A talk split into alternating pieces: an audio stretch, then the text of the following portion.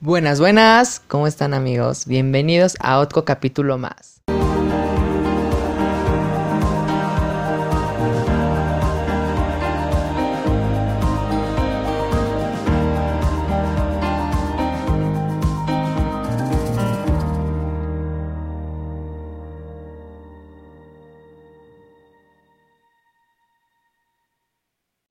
Me alegra estar con ustedes otra semana más. ¿Cómo pasa el tiempo, no? Sentí que fue hace poco cuando les subí el otro podcast. Bueno, sí fue hace poco, pero bueno, lol. Pero me refiero a como si lo hubiera subido el día de ayer. Bueno, en fin. Eh, el día de hoy vamos a hablar sobre el caso de la migración de Honduras. Analizaremos el porqué del exilio de su gente. Quise tocar este tema por diversas situaciones. En primera, porque hasta hace algunos meses no sabía mucho del tema, digo, solo escuchaba y leía lo que los medios de comunicación nos decían y digamos que no profundicé mucho en el tema. Solo veía que en las noticias decían que miles de centroamericanos viajaban en caravana a través de México para, llevar, para llegar a Estados Unidos y que su gente huye por la inseguridad, por la falta de oportunidad que pues hay en sus países y por la inestabilidad que hay en sus gobiernos y pues añadido a eso, eh, lo que sucedió con Donald Trump y las amenazas hacia México y lo que pasó en esta semana, eh, bueno, la semana pasada sobre los aranceles y ahorita lo de las negociaciones y todo eso. Y que créanme que en parte entiendo a Donald Trump, eh, digo, no le doy la razón, pero lo entiendo quiere cuidar a su país de la migración irregular que afecta a miles de personas, incluyendo a los propios migrantes y a sus familias, que les causan un daño emocional. Eh, en, la cuestión económica también, los países involucrados eh, pues gastan cientos de pesos, de dólares, eh, pues por los países que son receptores. Em, porque señores, déjenme decirles que México, el Estado mexicano, a través del Instituto Nacional eh, de migración ha apoyado a la mayoría de los individuos que atraviesan nuestro país. Eh, por muy poco que les den, aunque sea frijoles con arroz, es un gasto, necesario o no, pero es un gasto que ahí está. Agreguen el costo de deportación, de asistencia con transporte, que no necesariamente es para retornar al migrante a Honduras o a El Salvador o Guatemala, sino para acercarlos a la frontera con Estados Unidos. Eh, abordando un poco este tema, hace unos meses, Salvini, quien es vicepremier de, de Italia por el partido Lega, decía que los migrantes ilegales eran un gasto muy costoso para su país, debido a que el proceso de asistencia humanitaria y, y los trámites que, que van desde la documentación hasta la propia deportación son un gasto que él aseveraba que le costaban entre unos 3.000 y 5.000 euros tomando en cuenta que pues la mayoría de sus migrantes eh, ilegales provienen de países como eh, Ghana, Eritrea, Libia, bueno, por lo general países que están en el norte de África, eh, cercanos al mar, al, mar, Mediterráneo, que bueno, con facilidad pueden llegar a su, a, bueno, a, su, a Italia. Y les cuesta más por los, el costo de transporte aéreo, ¿no? Em, y les cuento todo esto para que analicen que este no es un problema exclusivo de México o de Estados Unidos o de América, de América en general, sino que es un problema que está en todo el mundo y lo pueden ver desde la migración del Medio Oriente con Siria. Eh, y bueno, ahorita lo ven acá. Y es un gasto muy costoso, pero ojo, ojo, ojo, ojo, diría Kika Nieto, ojo con esto. Entiendo a la gente que migra. Una vez em, como anécdota, yo estaba en España y he escuchado señoras, una era ecuatoriana y otra era de Colombia, me parece. Lo supe porque entre ellas se habían presentado y dijeron, ay, ¿de dónde eres? No, pues yo soy de Colombia. Y tú, no, pues yo soy de Ecuador, ¿no? Para así decirlo.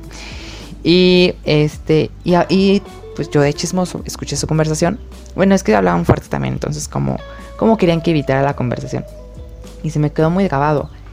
Em, me acuerdo que la señora que era de Colombia estaba de vacaciones, ella lo dijo, repito. Y la otra creo que vivía ahí en España o vivía en Europa, pero de que vivía en el territorio europeo, ahí estaba.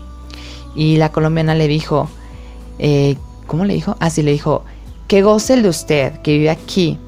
Eh, yo ya quisiera vivir y estar aquí en, en este país tan maravilloso, ¿no? Y dijo, me acuerdo que le dijo tan bacano, ¿cierto que sí? A lo que la otra morra le, contesta, le dice, pues sí me dieran escoger entre dónde vivir, o sea, si a ella le hubieran eh, dado la oportunidad de escoger dónde ella podía vivir, ella dijo que no elegiría estar aquí, o sea, en España. O bueno, yo supongo que en España o en Europa, no sé.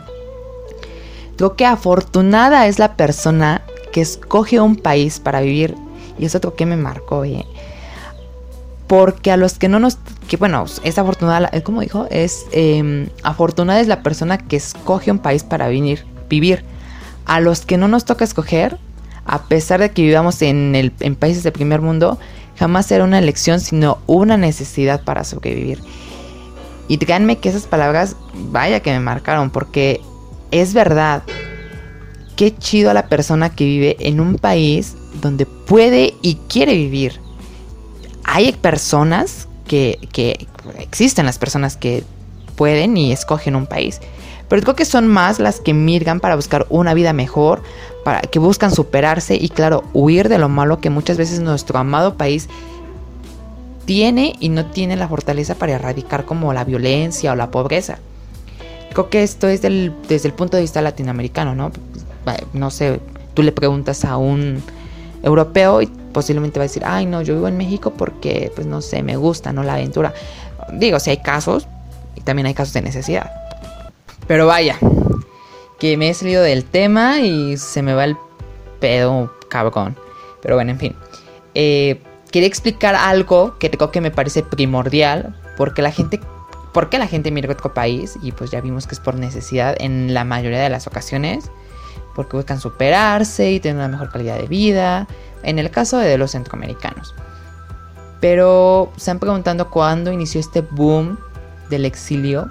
La investigación que yo les hice a ustedes es sobre Honduras. Entonces les voy a contar un poquito el, contexto histórico y para que más o menos entiendan un poquito el por qué la gente ha decidido o cuando su país empezó a no a fracasar, sino a no cumplirles las necesidades básicas como la seguridad, em, la educación muchas veces se ve truncada porque no hay eh, una economía que lo sustente, que sustente a la, a la gente. Y bueno, tomando en cuenta que en las décadas de 1980 y 1990, los hondureños no tenían una gran afluencia de emigrar a otros países, sino que su desplazamiento era dentro de su país, del norte al sur, siendo la misma nación la receptora de inmigrantes provenientes de El Salvador, de Nicaragua, de Palestina, de Turquía, China, Estados Unidos y países de la Unión Europea. Entre los más destacados eran Alemania y España.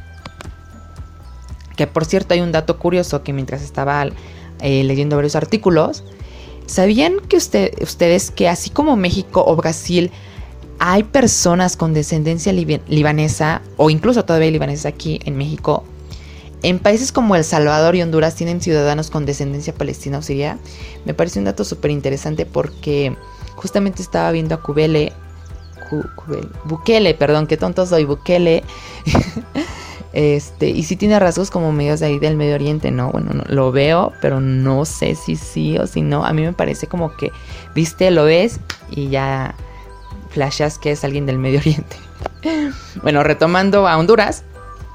Eh, bueno, ese país veía lejano la migración masiva, ya que durante la última década del siglo pasado era el refugio de salvadoreños y nicaragüenses e incluso guatemaltecos quienes eran los que huían de las luchas armadas en sus países.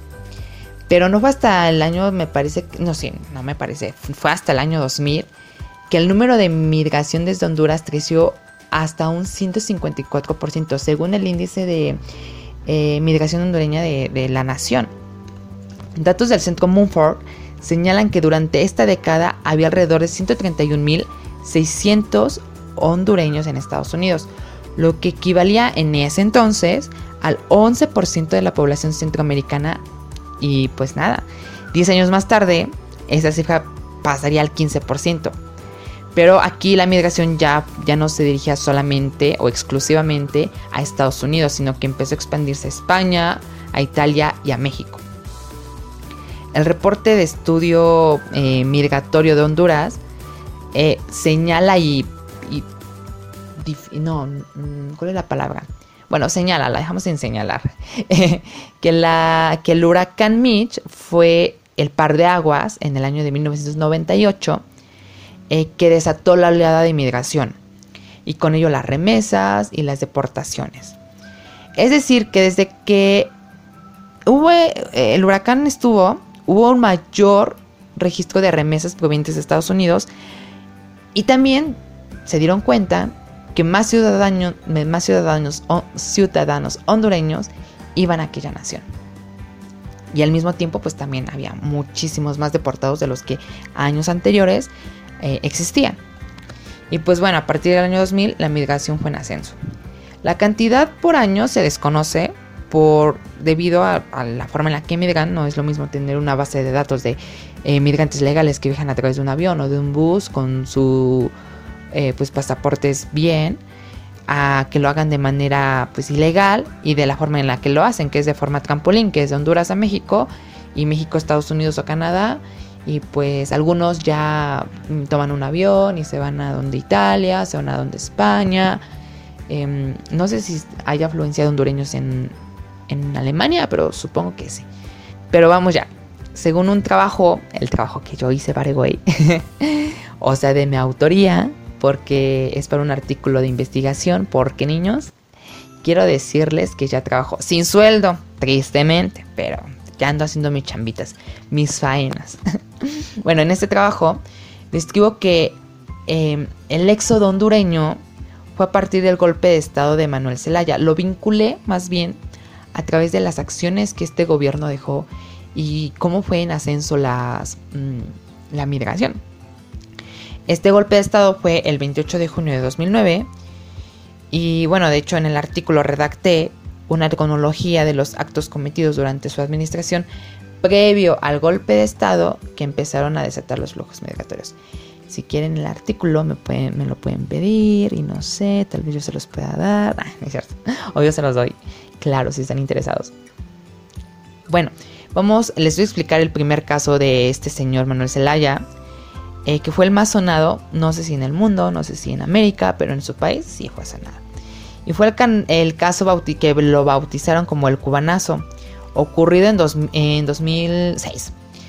Este acontecimiento eh, fue un par de aguas porque, ay, yo nada más ando repitiendo palabras, ya, Juan, concéntrate.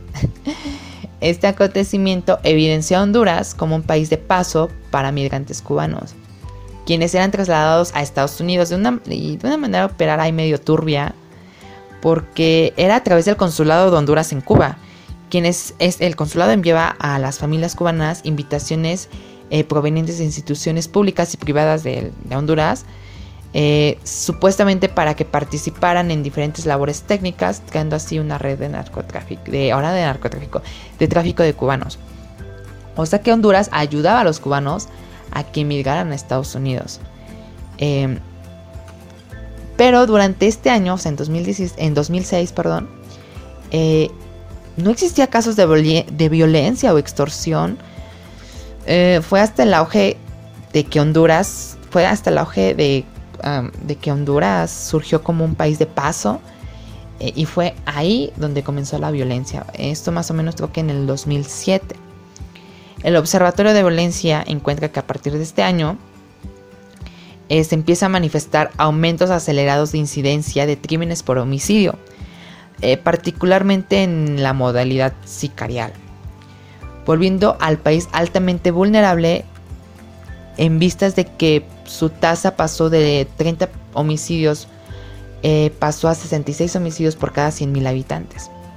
Las ciudades que más em, focos rojos tenía en, Honduras era Atlántida, Colón, Lloro, Copán, Ocatepeque, no, Ocotepeque y bueno, e Islas de la Bahía. Esto surgió a raíz de que, bueno, por la extorsión a inmigrantes de paso, o sea, a los cubanos, para obtener una ganancia de ello, mismo que trajo como consecuencia la migración hondureña. O sea, hace que lo vieron eh, los hondureños malos, vieron una oportunidad de aprovecharse contra estos cubanos eh, que estaban de paso mientras iban hacia Estados Unidos, entonces los extorsionaban y con ello incrementó la violencia. Incluso había secuestros, había homicidios y pues la violencia incrementó, wow, o sea, súper, súper heavy. Súmle a los índices de violencia el narcotráfico que comenzó a filtrarse en el país debido a la posición geográfica, ya que servía como, o sirve todavía yo creo, como puente para el narcomenudeo y también fue un mercado que el narcotráfico encontró muy próspero, o sea, encontró un mercado próspero para vender y hacer y deshacer la droga ahí. Incluso en 2009 se derribaron cerca de 15 avionetas procedentes de Venezuela y Colombia con cargamento de drogas. Eh, o sea, las derribaron ahí en el propio Honduras porque era paso, o sea, pasaba por su tierra, pasaba por su aire, pasaba por su gente.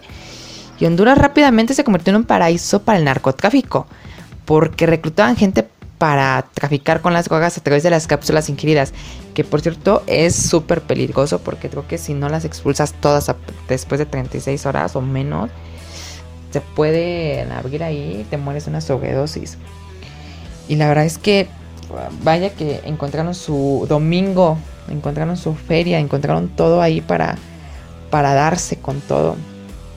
Ya para el 28 de junio, que fue el golpe de Estado, eh, y bueno, no les voy a contar a gran detalle lo que fue, sino se los voy a resumir para no aburrirlos. Fue un golpe de Estado que se da a través de una crisis política que estaba viviendo, ya vieron a través del narcotráfico y, y los incrementos de violencia. Bueno, entonces, al señor presidente, ¿qué se le ocurrió? Se le ocurrió la magnífica idea de cambiar la constitución de su país. Quería hacer un referéndum, tipo las encuestas que hace el PG, si quieren algo o no quieren algo, así quería hacer este, este señor, em, para ver si el pueblo no estaba de acuerdo. Mismo, mismo referéndum que prohibió el Tribunal Superior del Estado y porque temían que se religiera este Celaya. Entonces, se echó de enemigo al Tribunal Superior, al Congreso de la Nación y al Tribunal de Suprema Justicia. Pero pues a nuestro amigo Celayita le valió cacahuate y empezó a repartir las papeletas de votación de manera ilegal, lo que produjo el rechazo por parte del jefe del ejército, el señor Romero Vázquez Velázquez, eh, quien fue el que el que eh, después de lo destituyó, o sea, pues él estuvo en contra y Zelaya lo destituyó por no apoyar al presidente, como era de esperarse. Entonces, este señor eh, Romero Vázquez Velázquez, el 28 de junio de 2009, salió con el Congreso Nacional y ordenaron a las Fuerzas Armadas a detener al presidente. Y este fue exiliado a Costa Rica. Bueno, tan tan. Hasta ahí el golpe de Estado. Entonces ya hicieron todo este merequetengue, lo sacaron y lo derrocaron y pusieron a otro vato que se me fue el nombre, que me parece que fue Arguelle. No, Arguelle no, ese es un argentino, ¿a quién pusieron? Tiene un apellido italiano, déjenme googlearlo. Em, y este duró. Duró algo de tiempo, ¿eh? Baqueletti me parece. Ahorita mientras mi internet no anda, no anda funcionando chido. Ahorita les digo quién era el presidente. Pero bueno, a partir de esto, de este golpe de Estado, Honduras se fue al pique, ya que los organismos internacionales apelaron contra esto, señalando que era una falta a la democracia. Pues recordemos que Honduras se tenía que alinear a los principios de democracia y luego de que pidió préstamos, estaba en la, Organización de Estados Americanos, pues era de esperar que estos estuvieran totalmente en contra de un derrocamiento del gobierno. A ver, Google ya me dijo quién era el señor. Eh, se puso a Roberto Micheletti, les dije que tenía un apellido italiano. Y estuvo por unos meses, creo, hasta que tomó posesión Porfirio Lobo Loza, Lobo Sosa, perdón, Lobo Sosa. Este señor eh, ya fue elegido democráticamente, pero al otro lo pusieron. Y bueno, y como consecuencia, la OEA suspendió a Honduras como miembro de la organización con la condición de que podrían volver a formar parte de este grupo cuando el Estado recuperara su gobierno democrático mientras que sus vecinos El Salvador, Nicaragua, Nicaragua Guatemala y Venezuela, así como los Estados Unidos, eh, sancionaron económicamente a la nación. No solo los países condenaron el acto, sino que también las instituciones internacionales financieras como el Banco Mundial, el Banco Interamericano de Desarrollo y el Banco Centroamericano de Integración Económica les cerraron el flujo de capital al pobre Honduras. Además de la retirada de embajadores europeos por la condenación de esto y no respetar, eh, pues ahora sí que la democracia. Todo esto sucedió cuando Honduras, a pesar de la violencia, a pesar del narcotráfico, a pesar de, la, crisis política que tenía, estaba despegando junto con Nicaragua en el terreno económico para ser más competitivo.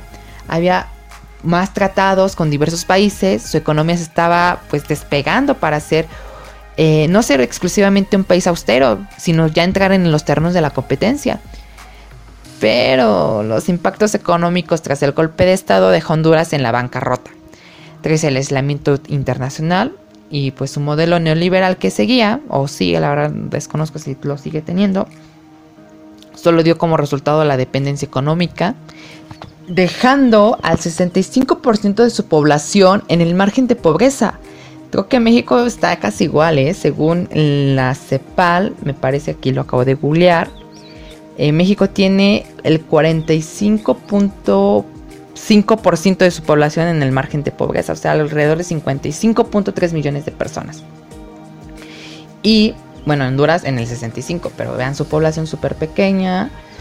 Y pues Honduras lo que más deseaba era regresar a esos problemas, programas financieros de organismos internacionales, pero pues, pues tras estos actos ya no pudo, no se logró. Añadido a esto, en los actos violentos que había entre simpatizantes y no simpatizantes de Celaya. De hecho, algunos hechos como lanzar bombas o a comercios en Tegucigalpa lo consideraron como actos terroristas. Y bueno, como consecuencia del golpe de Estado comienzan los problemas económicos, toques de queda y con ello la paralización de la economía, principalmente en las ciudades importantes del país. Eh, otros países eh, cerraron la frontera, ¿no? Como el grupo Tuxtla. Eh, Centroamérica, México y Colombia retiró el apoyo a Honduras, provocando pérdidas a productores hondureños. Honduras dejó de recibir préstamos también, mismos que eran utilizados en el sector salud. Imagínense que ahora también su salud se vio atentada. la verdad es que Honduras, tras el golpe, la neta no la pasó nada bien, nada chévere, la sufrió bastante. Se dice que tuvo pérdidas diarias de aproximadamente 10 millones de dólares. No me imagino eso. Ay, no, pobres. Y bueno, ahora casi 10 años después, con la reelección de Juan Orlando Hernández en enero de, 2018, los problemas políticos y sociales han agravado cada vez más. Las carencias de salud, educación e inversión en el Estado de Derecho es lo que ha conllevado a la gran crisis de flujo migratorio que ha existido en América. Actualmente, cerca de 2 millones de hondureños no tienen acceso al agua, no cuentan con un sistema de cañería y los que la cuentan tienen interrupciones del servicio. Eh, estaba leyendo en un artículo, me parece que del país, que a veces les llega el agua cada dos, eh, dos veces a la semana. Eh, y la violencia y la pobreza es lo que orillan a los ciudadanos a buscar al famoso sueño americano. Tratan de huir, claro, si yo vivo en esas condiciones, joder, que yo salgo de mi país y me voy a otro. Sí, o sea, yo no me voy a Estados Unidos, me voy, no sé, a México, a Colombia, no sé, un país que no esté tan mal como, como el mío. O sea, por eso hay que entender un poco.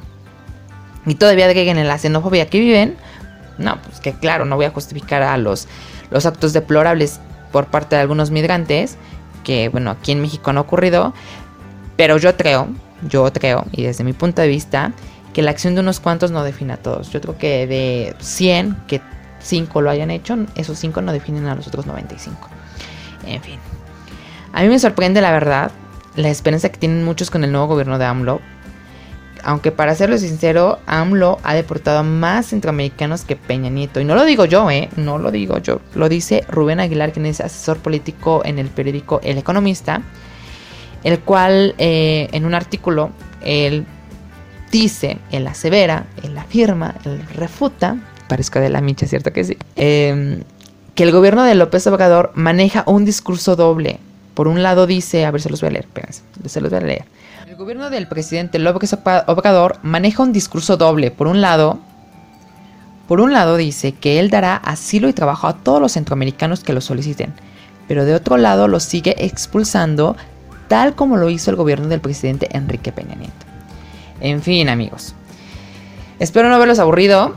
Espero también que aprendan y se alimenten un poco. Aún no puedo definir y puedo hacerlo más divertido. O sea, digo, no sé. Trato, trato, trato, se los juro. Y... Pero nada, o sea, espero que adquieran más conocimiento del que ya tienen, por supuesto. Siempre cuestionense por qué ocurren las cosas, vean su historia, porque para entender a un pueblo hay que conocer pues, su background, su historia. Y pues nada, les mando un abrazo donde quiera que se encuentren. Los quiero por quedarse hasta el final. No sé si alguien se haya quedado hasta el final. Y si sí, un besote. Recuerden que me pueden seguir en mis redes sociales. Estoy como Juan José Villashow. Villa Show V I L L A X O Juan José Villashow. Eh, en todas mis redes sociales, en Twitter e Instagram. Si les gusta este podcast, pues compártanlo.